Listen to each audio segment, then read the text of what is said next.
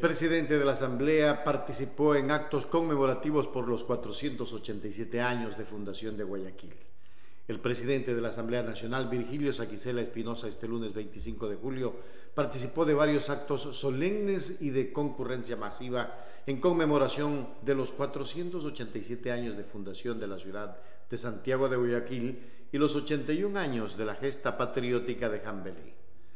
Desde tempranas horas eh, de la mañana, el titular de la Fundación Legislativa cumplió una amplia agenda. Primero depositó una ofrenda floral en el complejo cívico naval Jambelí, en homenaje a los héroes de la gloriosa batalla de Jambelí.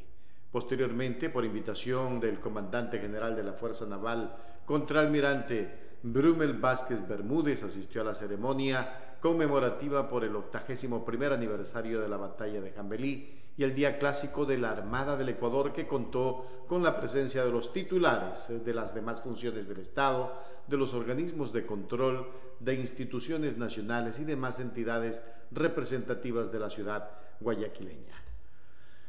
Más tarde, en el Centro de Convenciones José Joaquín de Olmedo, minutos antes de instalar la sesión ordinaria del Pleno de la Asamblea Nacional en homenaje a la Perla del Pacífico, cerca del mediodía ofreció una rueda de prensa con la presencia de los representantes de los medios de comunicación con sede en Guayaquil. En la noche participó en la sesión solemne de la ilustre Municipalidad de Guayaquil en homenaje a los 487 años de su fundación